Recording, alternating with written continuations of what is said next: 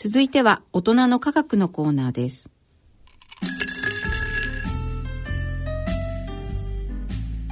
大人のための大人のラジオ。大人の科学のコーナーです。ご機嫌いかがでしょうか？慶應義塾大学大学院理工学研究科鈴田春奈です。ご機嫌いかがでしょうか？東京大学政策ビジョン研究センターの山野博子です今回は日経サイエンス発行人の竹内正人さんにご出演いただき科学の話題について解説いただきます。竹内さんよろしくお願いします。よろしくお願いします。今日の初めてお会いするんですけれども、はい、竹内さんこれまで日本経済新聞科学技術部などを中心に取材活動をされてこられたということなんですけどたくさんのご取材された中で印象に残っているものはありますか、はい。あのまあ、25年近く取材活動を続けてきたんですが、はい、まあ、原子力問題とか環境問題、えー、地球環境問題とか、うん、いろいろまあニュースを取材してきたんですがやはり一番あの思い出に残るお話としてはですね、えーまあ、入社して早々なんですけども、青色 LED の取材ををしました。話題になったばかりの。そうですね、うん、あの当時はまさにそんなものができるとは思っていなくてですね、うん、研究者もまあなんとかそういうのを作りたいということで、うん、えー、なんとかそれができたら薄くてですね軽いテレビができるんじゃないかということでそれをテーマにあのできたらいいなという取材をしてそれが実際にまあ開発されて今商品になって、まあ、ノーベル賞の、まあ、受賞につながったということで非常に驚いております。はい、当時はじゃあ商品化できるかどうかもわからなかったそうですね、はい、どれがいいのかというのもまだ分かってませんでしたので、まだまだ基礎研究がずっと続いてた時代ですね。はい。えー、それではここで3月25日発売の日経サイエンス5月号の特集記事の解説からお願いします。えー、まず今月号の特集テーマは超ハビタブル惑星ということなんですけれども、うん、超ハビタブル惑星とはどういうものなんですか？はい。これはですね、まあ、生命の存在する可能性がある、はい、まあ、太陽系以外にそういう惑星をこう探して、うん、まあ、もう少し調べてみようというような研究の話を今回、えー、特集いたしました。でですね、まあ、あの昨年話題になった映画で「インターステラー」という映画をご覧になりました。見ました。見ました、はい、あれでまあと話とちょっと似てるんですけども、まあ、地球がですね、この寿命がどうも尽きてきて、えー、新しいその移り住めるような惑星をちょっと探そうというのが映画の、まあ、テーマだったと思うんですが、まあ、そういったものを現実にですね、えー、望遠鏡を使ってですね、あの探して、えー、本当に生命が存在できるようなものはあるのかないのか、まあ、そういったものを研究しているというのが最近の動きで盛んになっているものですから、まあ、それをちょっと特集したんですけれども、まあ、どうやってそれを探すのかなということなんですけれども、あの2年ぐらい前にですね太陽の前を、まあ、金星が通過するという、えー、太陽面通過というのがあってですね、まあ、それをご記憶にあるかと思いますけれども、まあ、非常に金星は小さいもんですから、あの太陽にこう影響を与えるということはないんですけれども、遠くから見てるとですね、まあ、こう日食が起きてるような形なんですけども、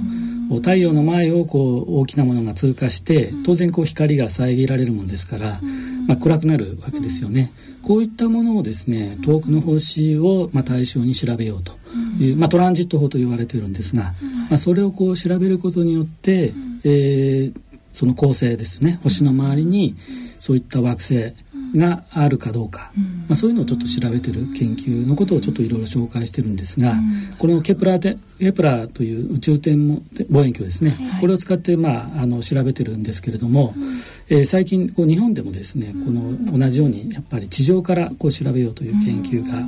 あのスタートいたしました。これは岡山にある国立天文台の、まあ、望遠鏡。サイズは非常にちょっと小さいんですけれども、写真が出てますよね、はい、ページに。うん、すごい鮮やかなブルーの、はいはい。まあ、小さい分いろいろこう機動性に優れているということで、たくさん観測時間がまあもらえるというようなメリットを生かしてですね、はい、こう探そうというようなまあ研究をまあされているところなんですね。でまああのー、大体これまでの研究ですとその星恒星のままあ、6つに1つがそういう地球型の岩石惑星があるということなんで、まあ、天の川銀河全体ですと、まあ、170、まあ、億個ぐらいあるんじゃないかなというふうにまあ言われておりますけども。ハビタブル惑星が170億個。そうですね、まあ、これは地球そうですね、うん、はい。そのぐらいまああるのではないかというふうに思われているんですが、ある領域があるんですか？そのゾーンといいますか。そうですね。あのやっぱりハビタブルということなんで、うん、えー、まあ、地球をこう参考にいたしますと、まあ、太陽からやっぱり程よい距離にまあ、あるということが非常に重要になりまして太陽に近ければ当然こう水がですね、あのまあ、ないと蒸発してしまうということですしまたあと遠くなってもですねあの今度はあの凍りついてしまいますので、まあ、程よい距離感というのが大事なもんですから、まあ、それをいろいろこうどのくらいの距離にどういうものがあるのかというのを探しているような形なんですけども。今の地球っていうのはそのハビタブルゾーンの結構もう危ない時期に来ているっていうふうに書いてあったんですけどこのゾーンが動いていくようなことそうですね。はい。まああの太陽というのはですね、えー、今大体こう人間に例えるとまあ中年に相当するんですけれども、うん今後どうなるかという研究がまあされてるんですが、どうもやっぱり最後こう年老いていくにつれてですね、まあ、太陽がこう大きく膨らんでくるということでだんだんこう地球はですねあのその太陽にから見るとちょっと近づくといいますか太陽の影響を受けやすくなると、そういうことで、まあ、高温になってですね、まあ、住みね、住めなくなるのではないかというふうに言われておりまして、まあ、何億、まあ、何億年も前ですね、はい、3億5千万年とか、まあ、3億年前、はい、まあ、古生代の石炭紀の時代ですね、うん、これは割と太陽がまだ若くてですね、うん、えー、地球から見るとですね少し離れていたという形ですね。ですから、まあ、地球にとってですね非常に環境が良かったという時代なんです。が、今はですね太陽がやっぱり少しずつ年老いて膨らんできてですね、えー、そのハビタブルゾーン、まあ、生命が存在し得るこうエリアがだんだんこう狭まっていてですねあの地球から見るともうギリギリのところにまあ実は来ているというような、まあ、なんと地球は太陽と運命共同体ですね。そうですね、はいでその研究のまあ一端として超ハビタブル惑星というのがあるんですが、まあ、今申し上げました通り、まあ、太陽、まあ、星の周りをですね程よい距離感がまああった方がいいということで考えますと、えー、まあ長生きできる星っていうのがまあ一番いいということなんですけども、まあ、太陽に比べてですねもう少しサイズがまあ小さい、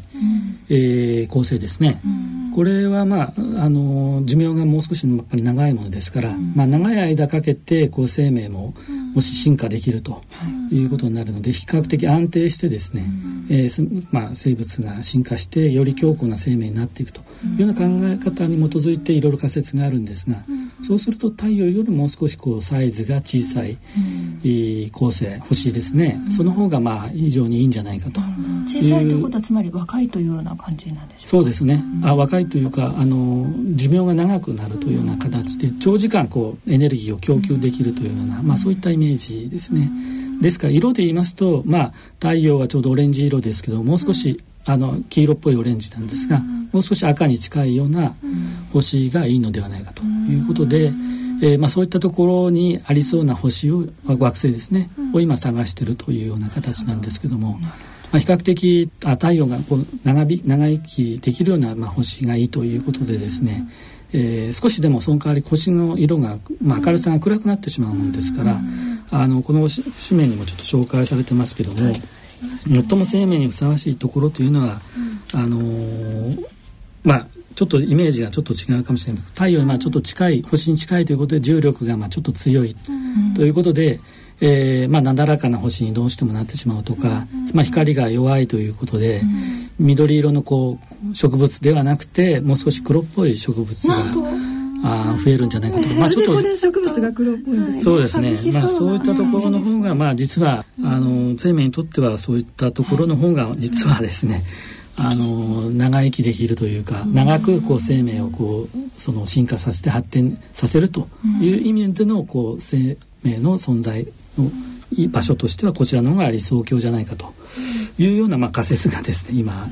あります。実際そういう惑星っていうのは見つかりそうな感じという現状なんですか、ね、そうですね、もういくつか候補が見つかってますので、もう少し詳しく調べることによって、その惑星がですね、まあ、木星のようなガスでできているのか、地球みたいな岩石でできているのか、でそのサイズはどのぐらいになるのか、まあ、そういったところがだんだん分かるようになってきていますので。はい、ぜひ、えー、お家で読んでみてください。はい。えー、その他今月も面白い興味深い記事がたくさん載ってましたね、うん、山野さん何か気になる記事が気になったのはですねがんを叩くウイルス療法、はい、ありましウイルス療法でがんにその治療になるというのがすごく驚きだったんですけれども。そうですね、まあ、がんの治療というのは当然こう正常な細胞を傷つけずに、うんはい、まあ、狙ったところピンポイントでがん。を攻撃する方法というのが非常に重要なんですけれども、ね。はい、このウイルスを使うとどうもこのがん細胞にですね、特異的にこう攻撃できるような、まああの可能性があるということで特にその性能をですね遺伝子組み換えによって、えー、ウイルスの性質を少し変えてあげるというとがん細胞を標的にして、えー、そこだけをまあ攻撃できると、まあ、インフルエンザウイルスが結構有名ですけれども、あのそういったものと同じように増殖がん。細胞をまあ、ターゲットにしてそこから増殖していくということが、まあ、設計できるように、まあ、時代になってきて、まあ、それの臨床試験が始まっているというようなことを話題にした特集です。ありがとうございます。えー、その他今月は私がちょっと気になったのは海洋考古学の新時代っていう記事が気になったんですけれどもなんかアイアンマンとバズ・ライトイヤーを足して2で割ったような潜水服っていうふうに表現がしてあったんですけどこれはどういうお話なんでしょうか？そうですね。まさにそういった、こう調査の手法がですね、はい、ハイテクによって変わるということなんですけれども、はい、当然こう海の深いところにですね、人間がまあ潜っていくと、まあ、潜水病になってしまうと。いうことでこれまでまあ深いところに長く滞在して調査するということはできなかったんですが、まあ、こうご覧のようなあのロボットスーツといいますかね、あのアイアンマンみたいなものがこう頑丈なものができると、中がどうも大気圧に保たれているということで長時間あの海底で作業ができるようになるということで滞在時間が長ければ長くほどこうどんなものが眠っているのか、まあ、調べられるようになってきたと。いうことで新発見がちょっと出てきてるなという話なんですけれどもそれと同時にこうその海底の底をですね、えー、マッピングするような技術というのも進んでいるのでかなり高精度で海底のこう地図を作ると。いうことができてきているので、まあ、そこから新しいこうデータが得られて、えー、まあお宝がどこに眠ってるかですね探し当てることができるようになりなるのではないかなというようなことを、まあ、まとめた記事です。ありがとうございます。えー、さて最後に地号6月号の特集記事についてご紹介いただけますか？はい。えーとですね、脳刺激治療という、まあ、タイトルで、えー、特集を今予定をしております、はい、えー、まあ、脳にですね電気的なこう刺激を与えてですね、うん、それによって、えーまあ、パーキンソン病とかですね、まあ、うつ病ですね、なかなか薬ではあ効きにくいというような病気があるわけなんですけれども、うん、そういった方のですね症状をまあ緩和できるということが、あのできるようになってきたというような、まあ、新しい治療法の紹介をまとめて、えー、お届けしたいなというふうに思っております。ありがとうございます。次号日経サイエンス6月号は4月25日発売となります。また次回のこのコーナーの放送は5月2日の放送となります。